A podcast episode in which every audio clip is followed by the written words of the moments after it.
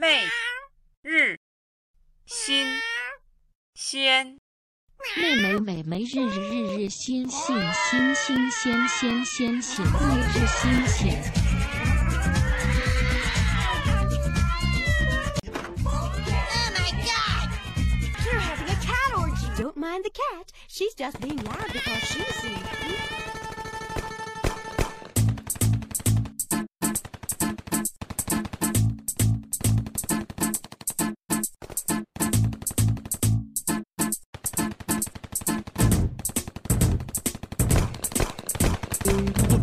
下出不了孝子，专出他妈暴徒。在中国，他是带着抽烟喝酒都不算吸毒。他妈的家庭教育规则法律要把人逼上绝路。不想听你们的废话，跟你们装傻，告诉你我哪都他妈不服。有文化素质、学历的机器，爱放没味儿的屁。如果有尊重、公平、道德、和平，为什么还要法律？说大家好这里是每日新鲜我是十八号。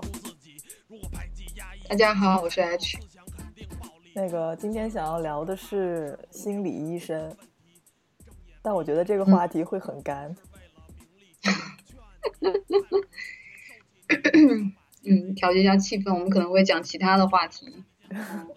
我们想聊这个，我们想聊这个话题，主要是前一阵子好像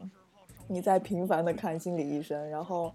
我四五月份的时候也去找过一次心理医生，所以我们好像对这个话题就互相交流了很多，然后就是说不如来录一期。对，嗯，其实之前我对这个学科也比较感兴趣。我当时大学的时候，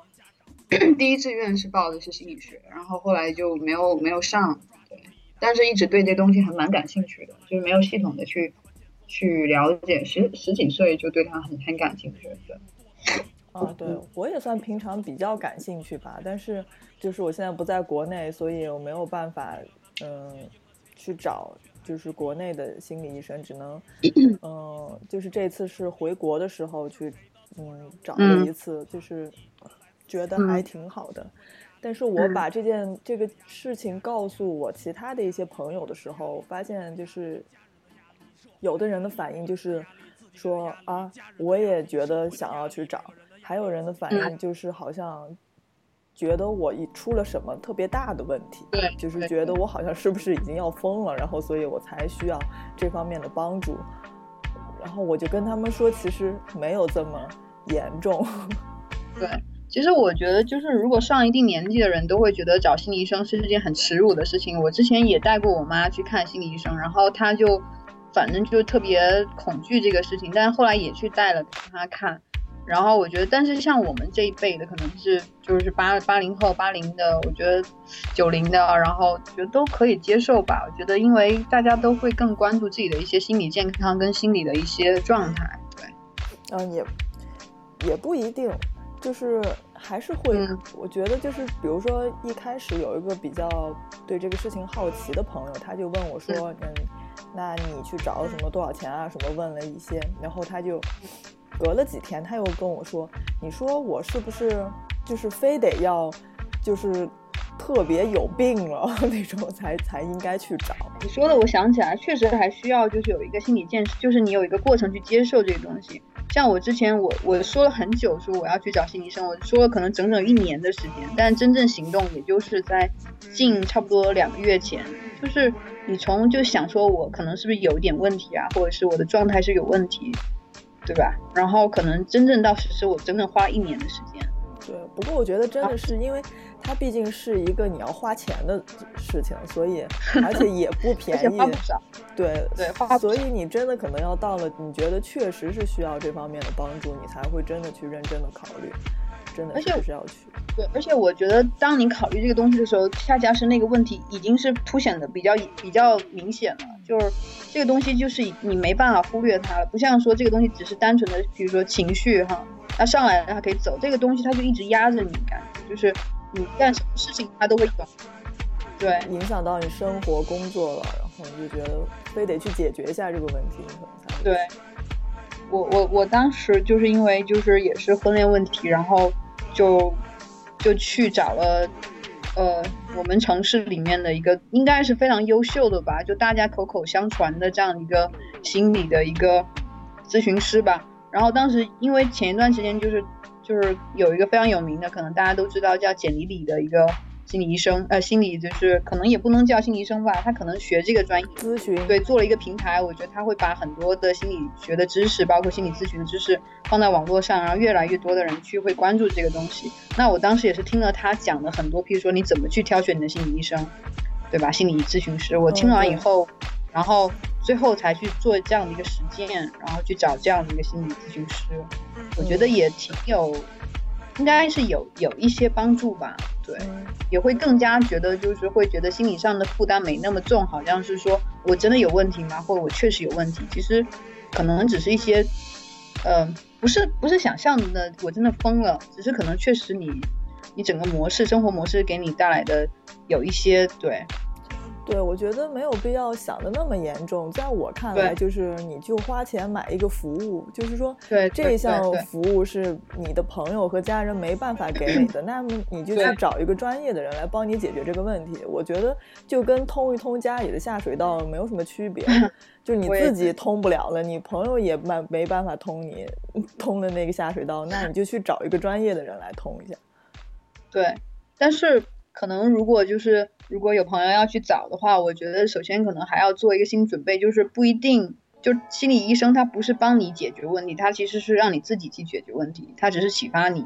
但最后解决问题的还是你自己，不是心理咨询师在在帮你说，哎，你选择这个，你选择那个，不是这样子，就是对对对，他不是不是去找一个算命的，或是找一个就是告诉你未来应该。做什么决定的那个人，他只是告诉你一些方法吧，应该是，或者说帮你分析一下，就让你自己去做决定，让你自己去，首先就先你先知道你你你要的是什么，或者是你选择的是什么，或者你是什么样的一个状态，他会很明晰的，会可能比较清晰的告诉你，因为你可能不知道自己为什么会这样，为什么会那样，你可能会很纠结，然后你可能会有很多很多的原因，你会觉得是因为这样，因为那样。比如说，像我们小组就会讨论说什么是不是缺失母爱是，但是它变成弯人的一个主要原因，对吧？那这只是其中的一个小原因，对啊，只是其中的一个小小、非常非常小的一个或者是一部分的原因，不是说它就是决定性的东西。那如果我觉得心理医生的话，他会让你慢慢的发现你自己。然后让我发现去找心理医生和你自己就是平常读一些心理学的书啊，这些还挺不一样的。因为你去找他的话是一对一的，你是完全根据你的情况，就是不管你是什么 缺失母爱还是母爱过剩，对对对，就是这些都是根据个体的具体原因。我就是看了两个吧，然后中间是交叉的。其实其实按道理说是不能交叉的，然后。嗯，刚才我说的就是一个，我就以价钱很贵跟价钱，嗯，价钱就资深的一个咨询师，他的一次的费用大概是一小时一千块钱，呃，但是每次都不到一小时，是五十分钟。然后另外一个十分钟，对，其实是五十分钟。然后另外一个就是，应该是跟我年纪差不多大的，也是一个新，也是应该是一个学校的一个老师，然后他是学这个专业的，就留在校里面，当然一套也会收集一些案例。那他自己本身就是一个同志，然后他的。目的跟意义就是想说，一方面去帮助同志，一方面他自己也会学习进行这样的一个学习。所以，另外那个他没有收我钱，但是他的价钱也很便宜，而且我们是通过电话这样的一个联系。然后第一个是通过面，就是面谈，我到他，我每每周约好时间，那到他的那个工作室里面，然后我们再谈这种情况。呃，其实按道理说是不能交叉的，因为每个心理医生他有自己的方式嘛。那为什么会交叉呢？就是因为我在。我当时在寻找心理医生的时候，我另外一个朋友给我推荐了这样一个人，就说他非常非常好，他的一个朋友。然后如果我有什么问题可以跟他讲，那我就去找了他。那对，其实是两个心理医生是一一起一起这样子共同共同的这样的一个行进的方式。但是但是另外那个年纪比较轻的心理医生就告诉我说，不要呃跟我的心理医生说我现在还找了他，因为这样会对这个心理医生造成很不尊重的一个。就是对，就是还没录之前先聊了一会儿，然后我们就说到说，因为这个年轻的心理医生他自己本身是，呃，想针对同志人群做一些帮助，然后他自己本身也是同志，但是如果你说你，呃，我不知道你的具体问题是什么，可能你的问题是不是也是有和性取向有关的？对啊，对啊，都是这个问题啊，对。但是像我。之之前找的那那个心心理咨询，我因为不是就是和性取向这方面有关系的事情，但是我也还是，但我也还是告诉了他说我的性取向是什么。然后我当然我不知道这个事情，就是说跟每一个心理医生，就是即使是不和性取向没关系的问题，我是不是也还是要告诉他们，就是这个一定要。因为我我的第一个心理医生就是价格很贵那个，他其实也不是专门研究这方向，他研究的，反我看了他的网站，他研究个人个体成长、家庭、婚姻，他不是说我针对就是同志与家庭性取向那方面，他研究的很大，所以其实我在就是正好这两个心理医生对比，我会发现就是。第一个，哎，包括我的朋友也去向这个价格比较贵的这个心理医生做了咨询，因为我那朋友他是想做变性手术，那他如果要去美国做变性手术的话，他必须要拿到一个有医生证明的，就是医师证明的一个心理医生给他开的一个，就好像是一个心理健康的一个这样的一个身就是表嘛，嗯，然后他才能再去做这个变性手术。然后，但是他听我说这个心理医生不错的时候，他就来做了。但是我我的同学，我我的同学就说。他感觉就这个心理医生，他对性别的认识的局限性非常的低，嗯嗯嗯，对，所以他其实对这方面的研究应该不是那么深，所以他用的一种方法应该都是非常的简化或者是没有针对性。对，可能他没有去思考过，就是专门思考过就是性别这方面的问题。对对，他只是就是好像就是一个大大大统一的，好像婚恋啊什么东西的。但是我相信他也接触了非常非常多这样的一个案例，因为他有告诉我说，他发现八十后就是独生子女很多会出现这样的一个同性同志的问题。我觉得是我们之前不是说没有，而是那些人没有去找心理咨询，或者是就自己憋着 怎么着？什么意思？就是说，我觉得是他觉得八零后会出出现更多这样的问题，而是我我觉得不是说出现更多这样的问题，而是八零后愿意去谈这件事情。哦，其愿意去谈，对对，也有可能。所以我觉得他，对他，我觉得他认知方面还是会有点太传统，或者是没有什么针对性。虽然他要价那么高。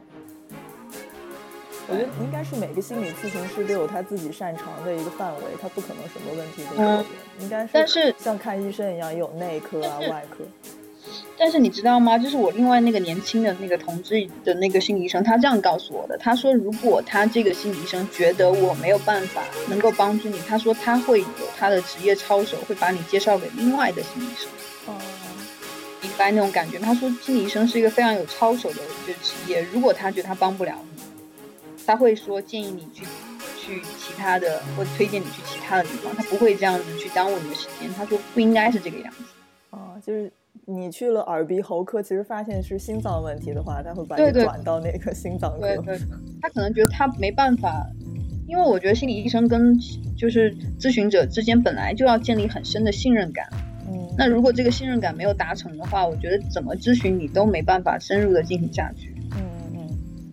对，那如果我觉得心理医生本来他就是更敏感或更敏感的一群人的话，我觉得他们应该更更快的发现，就是我能不能对你信任，我能不能对你产对你的方法，对你的一些对产就是相信你的方法能能够让我更好的活在这个世界，或者是有什么好的这个，对不对？嗯，对。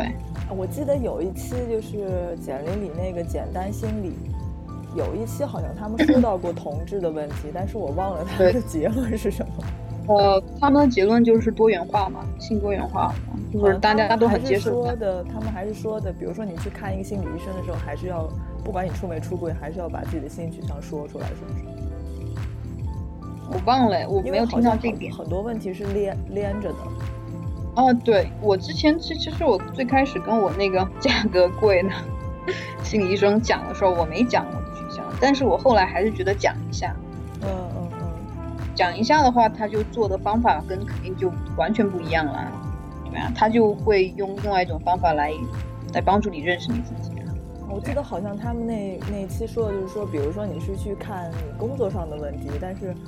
有可能在往深了走的话，可能不仅仅是工作上的问题，就可能因为有别的那些，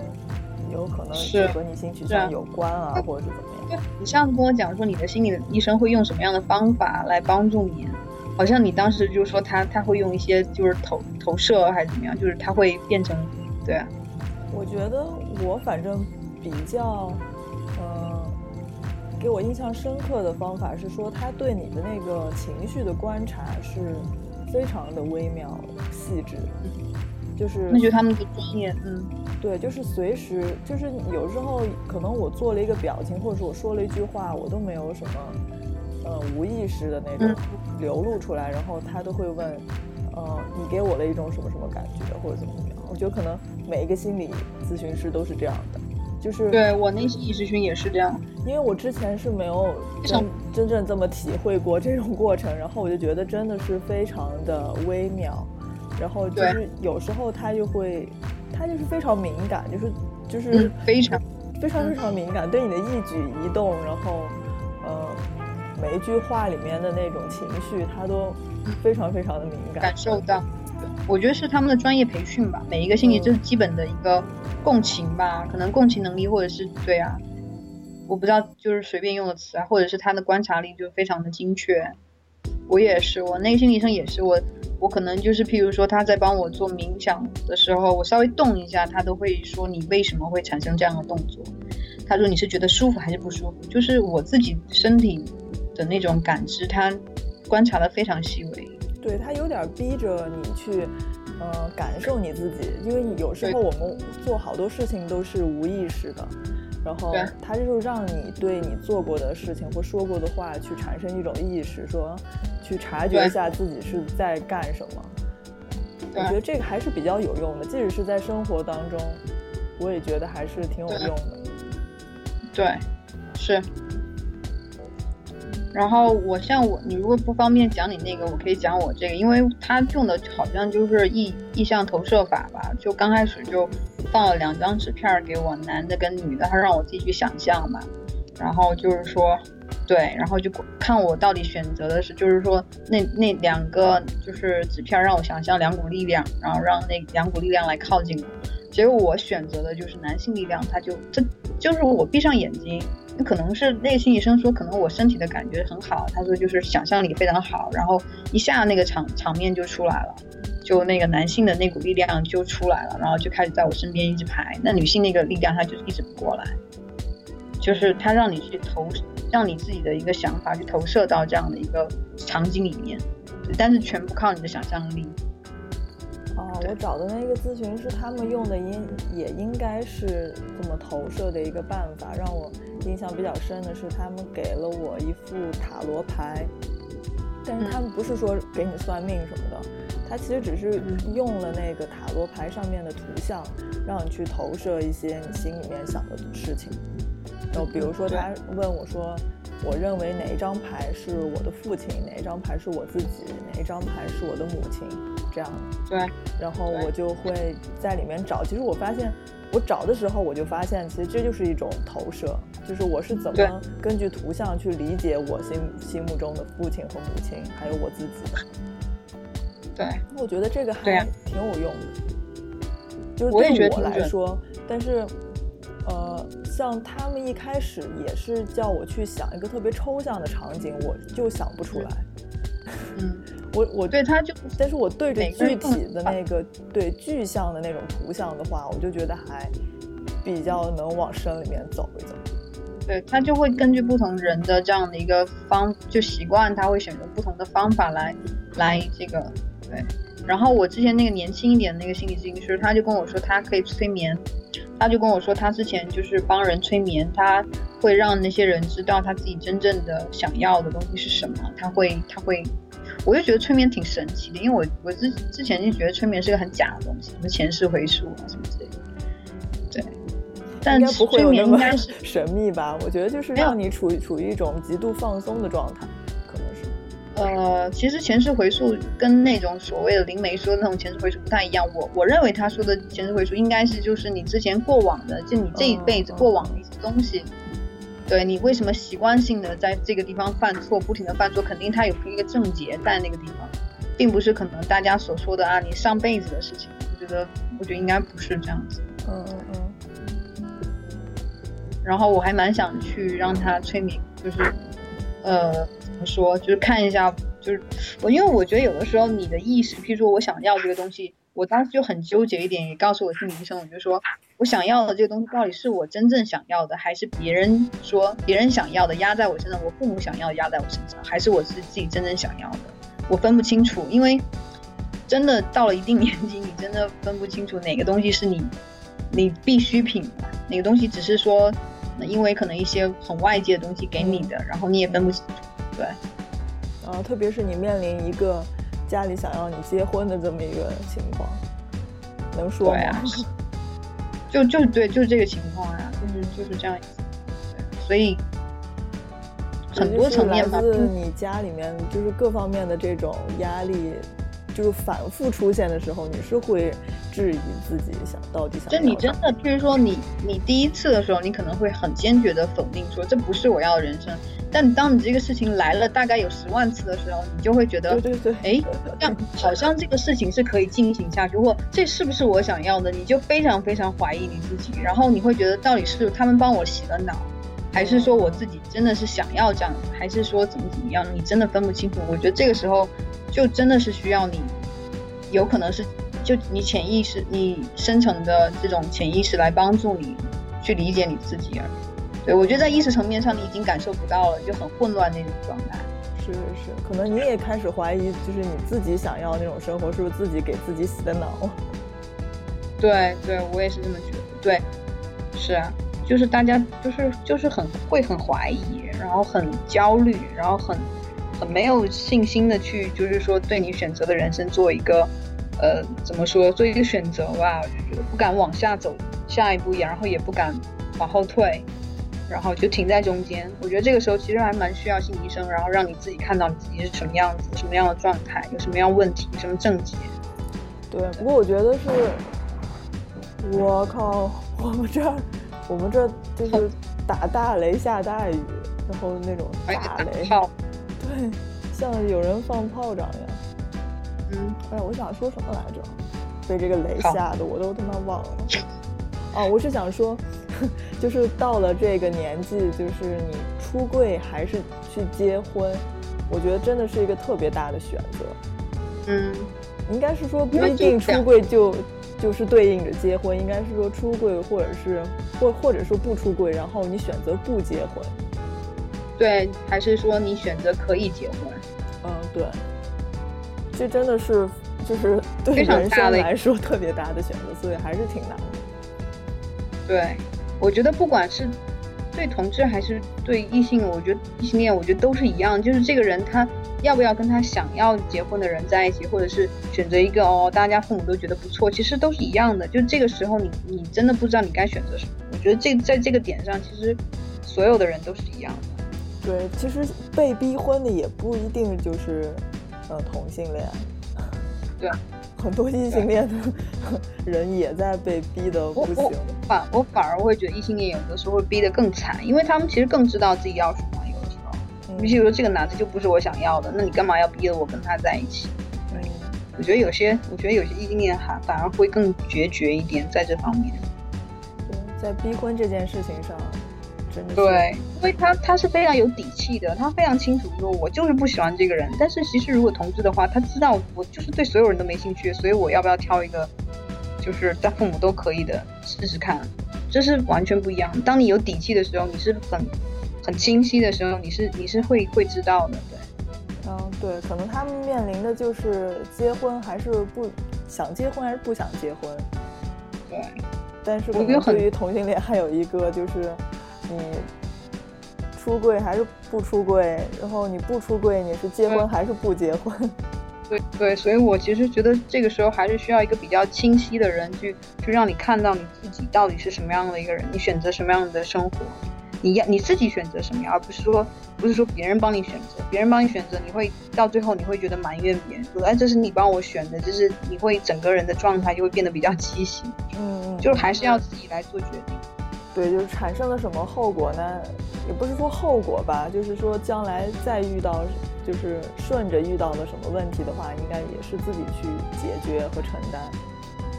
是是没错，我觉得这点上，不管是对对所有人，真的都是一样。我我今天听到一个爆炸性的新闻，就是我朋友的这个前男友，然后当时跟他分手以后，就是在几个月之内结结婚了，然后今年听到听说是离婚了，就是那个对象就不是他想要的，是他父母帮他选的，最后反正也过不下去，就是离婚这样子，男生离婚，嗯，哎呀，我觉得这种事情真的非常的频繁也非常重要。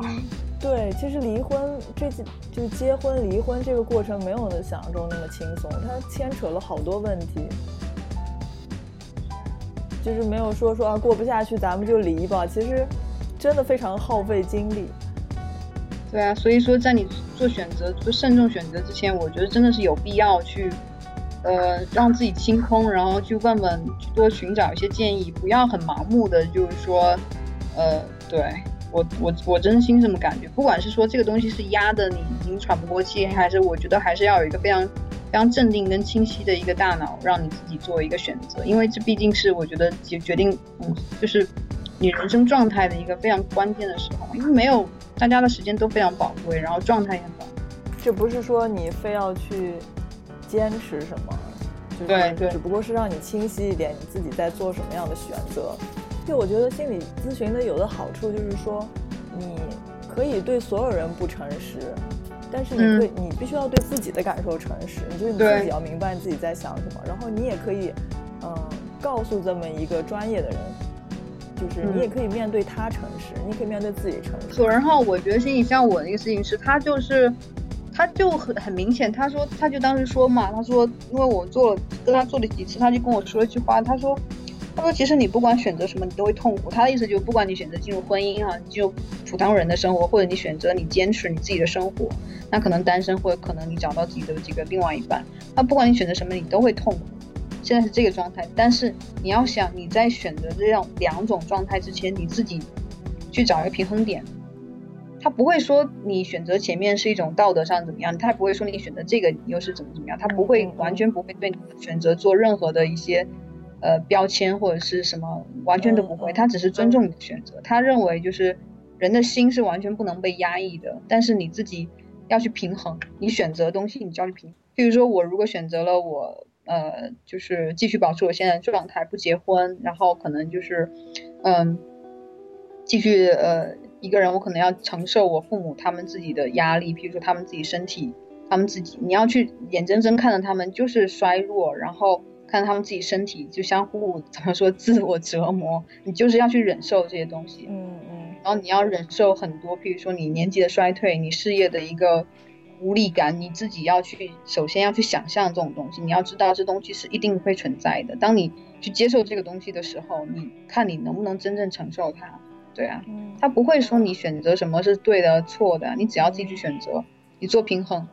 他觉得就是，嗯，我觉得是这样的，就是。可能打个不不恰当的比方，就是说你是选择在地上跑还是在水里游？就是如果你选择了在地上跑，那肯定就有在地上跑的一些方法和问问题需要解决。你选择在水里游的话，也有一些在水里的问题，或者你在水里会遇到的那些。对，总之就是你要去舍弃或得到，就是这么简单。你要忍受，就你无论你选哪一个都有舍有得，所以你就看你自己了。觉得他的就是还是比较开，我觉得心理咨询师整，我觉得应该是比较开放性的，他不会给你设一个结果。嗯嗯，然后我觉得，因为嗯，心理咨询师他不是一个上帝的角色，他没有办法去审判你啊，或者说，嗯，你做的对或不对啊。他应该是和你是一个对话的关系。对，但是说实话，我会觉得我前面这个价格高的心理医生，我觉得他有点保守。嗯。呃，我当时就是在就已经快跟我父母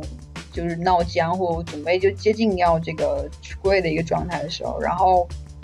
我这个心理医生就我说，那假设我我说我继续这样下去，他会告诉我说你要做哪些方面的心理建设，你要调整，那下次来我要帮你调整呼吸，然后要怎么怎么样，然后你要去做一些心理建设。那我说假设我就出轨，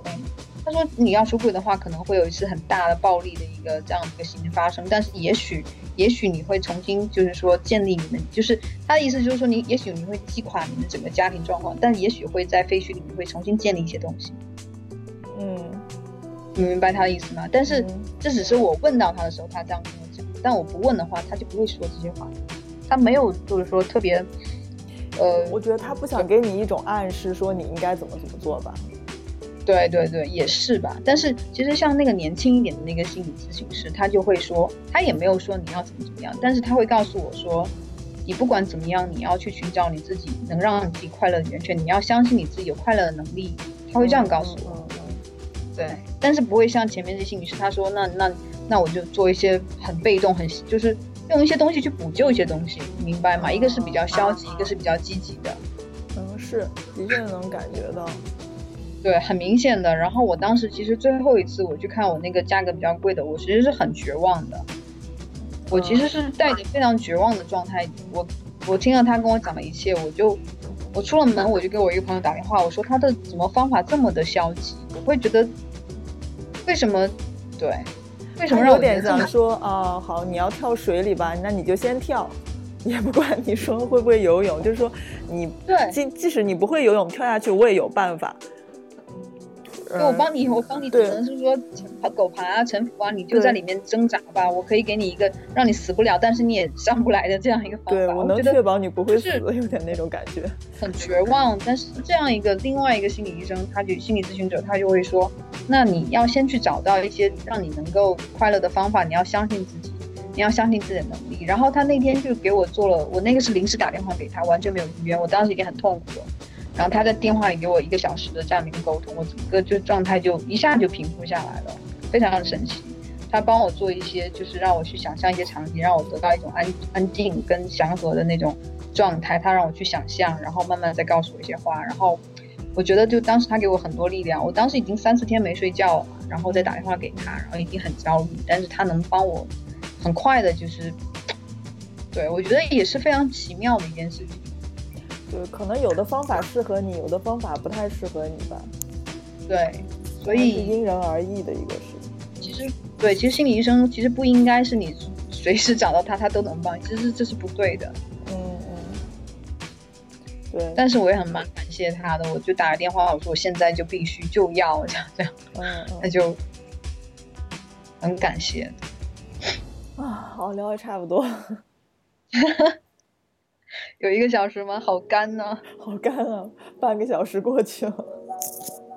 就是告诉大家，我觉得如果就真的有这方面的困惑和疑虑，我觉得是可以去找心理咨询师，但是就是找的时候，真的自己要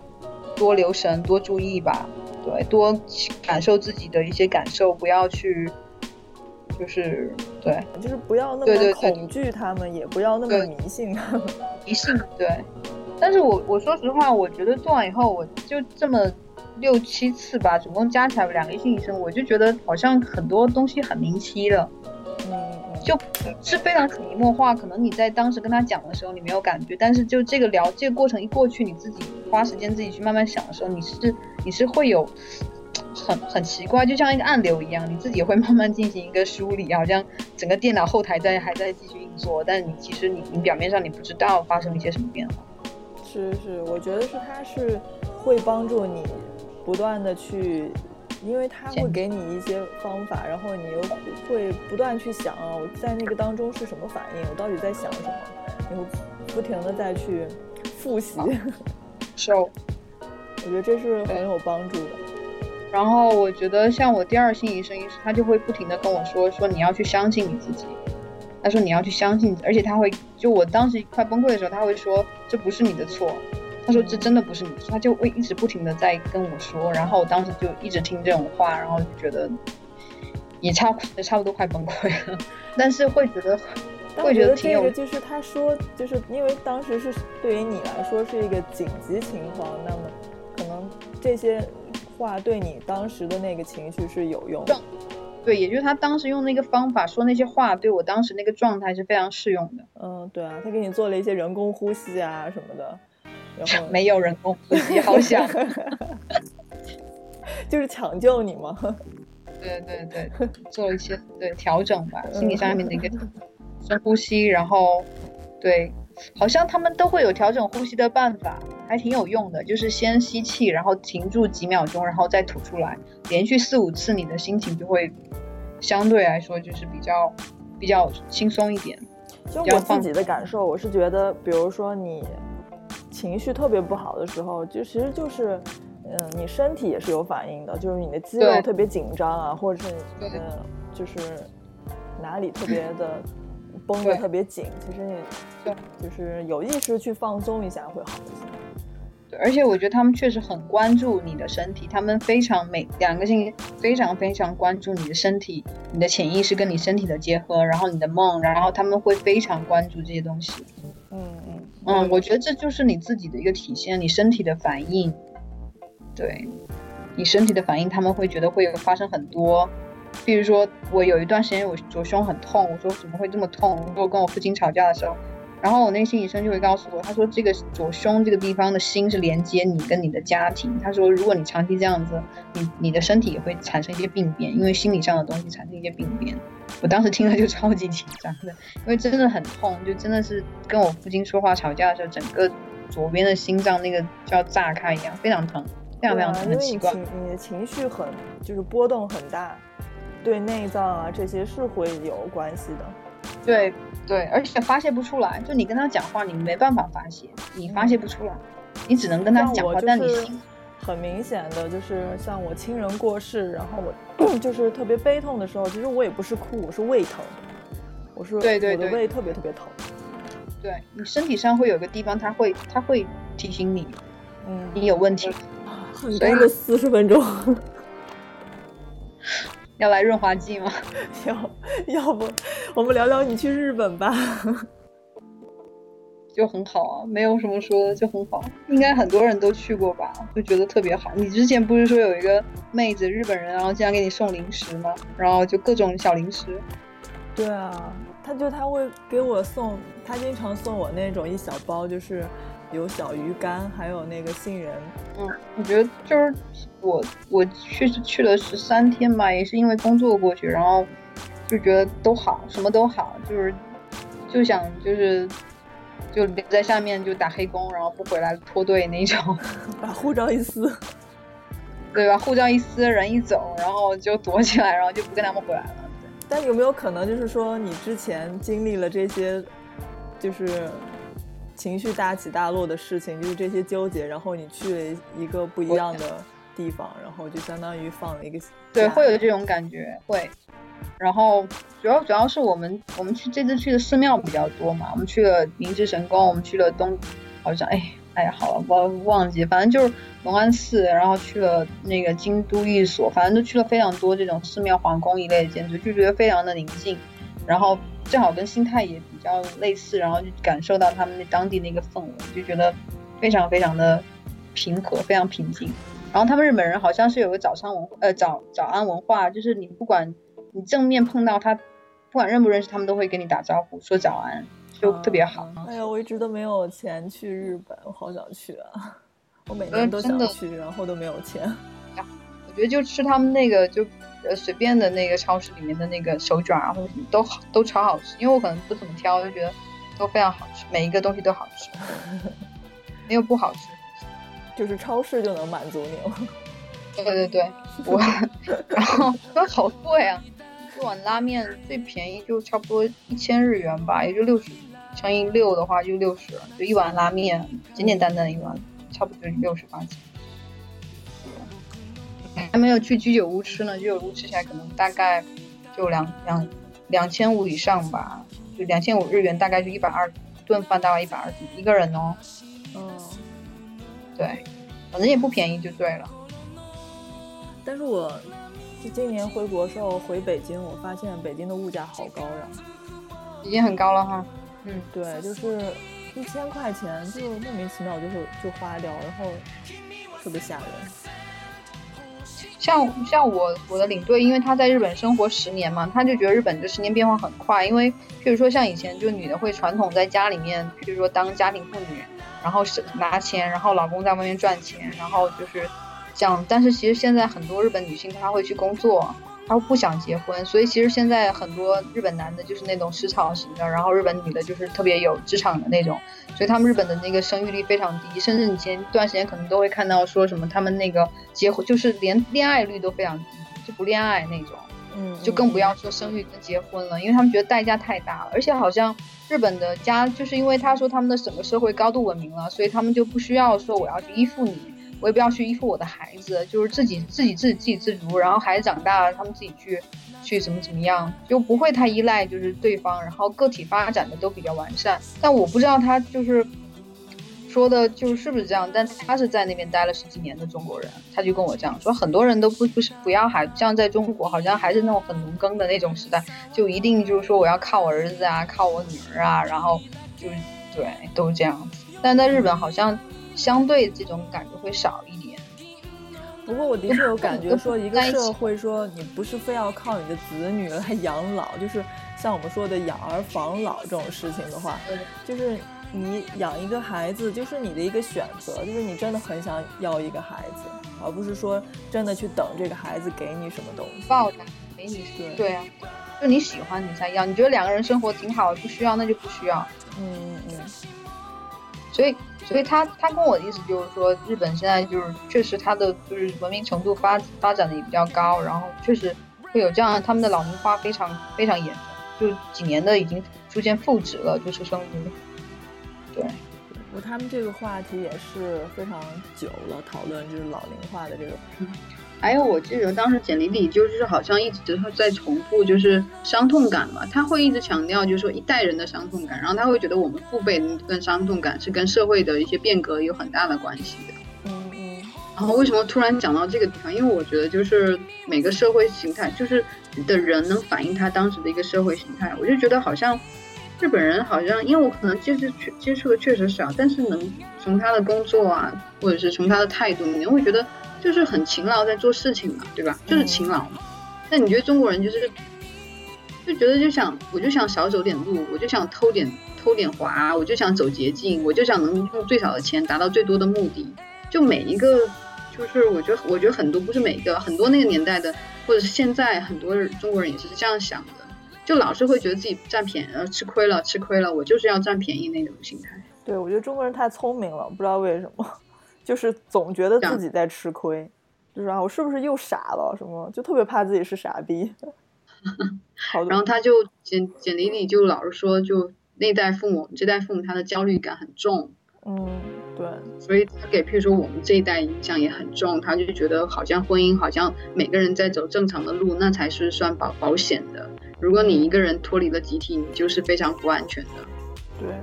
他们还是特别怕那个，特别怕吃亏嘛，就是就特别怕，就是所谓吃亏，就是说不保险，就是说你不要冒险。对，然后就说大家都是这么过来的，你不要就是说，好像就是说，你看别人也是这样，所以你这样的话，大家心安理得嘛，就是不会鼓励你说你顺着你自己，大家都不会。嗯嗯，社会发展好像会比较单一，表面上看起来比较单一，私下就是各种群魔乱舞。哎呀，好我觉得很干的一期，还有，你确定要播吗？我会剪掉一半吧，可能最后播出来只有半个小时。半个小时吧。就嗯我觉得就是就是跟大家说，就是可以需要去借助这样的理由，不要酿成悲剧。我觉得，我觉得需要的话，人自然会需要。就是如果觉得有需要的话，我觉得真的是可以去找。所以说，我觉得组里面很多会觉得自己取向是有问题，然后很挣扎、很纠结。我真的建议，真的是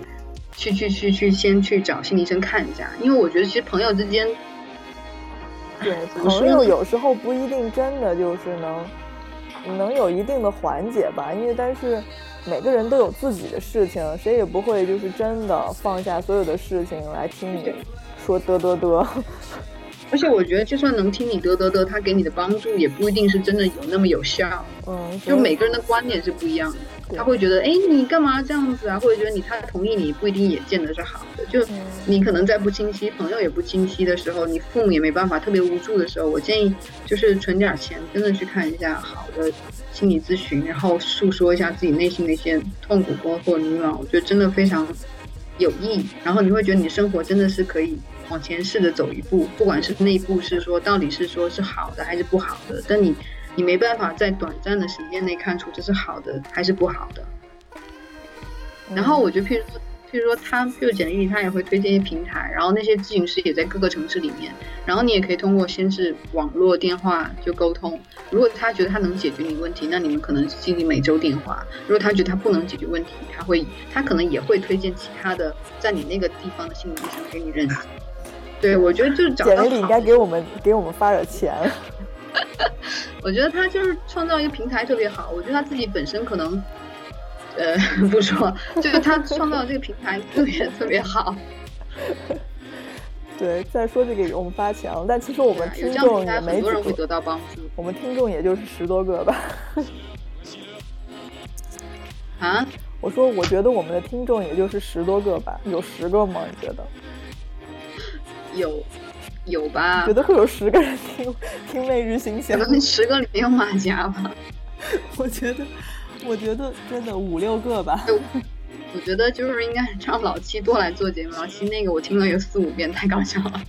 是吗？哎，这些老老七可以帮我们拉那个听众。我们这些过往的节目，我可能就是最多听过两遍吧。我真的有的时候是不忍不忍直听视。不到了。我说我们这些节目，有时候我都不会自己想要去再听一遍，我觉得不忍直视。我觉得我前几期都不想听，都删掉。是有你自己的，你就不想听是吗？对对对，我觉得老七就讲的特别好，然后小史兰的我也在听，对，其他的都没有，我自己都不听。凡是有你的，你就不想听。但每一期都有我自己的声音，我真的不想听我自己的声音，我听着特别烦。下一期你要聊什么？下一期我打算和小史来聊一聊鸡飞蛋打。就两个女朋友都没了。不是，他不是真的鸡飞蛋打，他是差一点儿鸡飞蛋打。那现在跟谁在一起？不知道啊？这是我们要下一期要聊的话题。那我们要不要说一个结束语呢？结束语就是在这样一个环境下，就是你自己想自保的话，一定要摆正三观，然后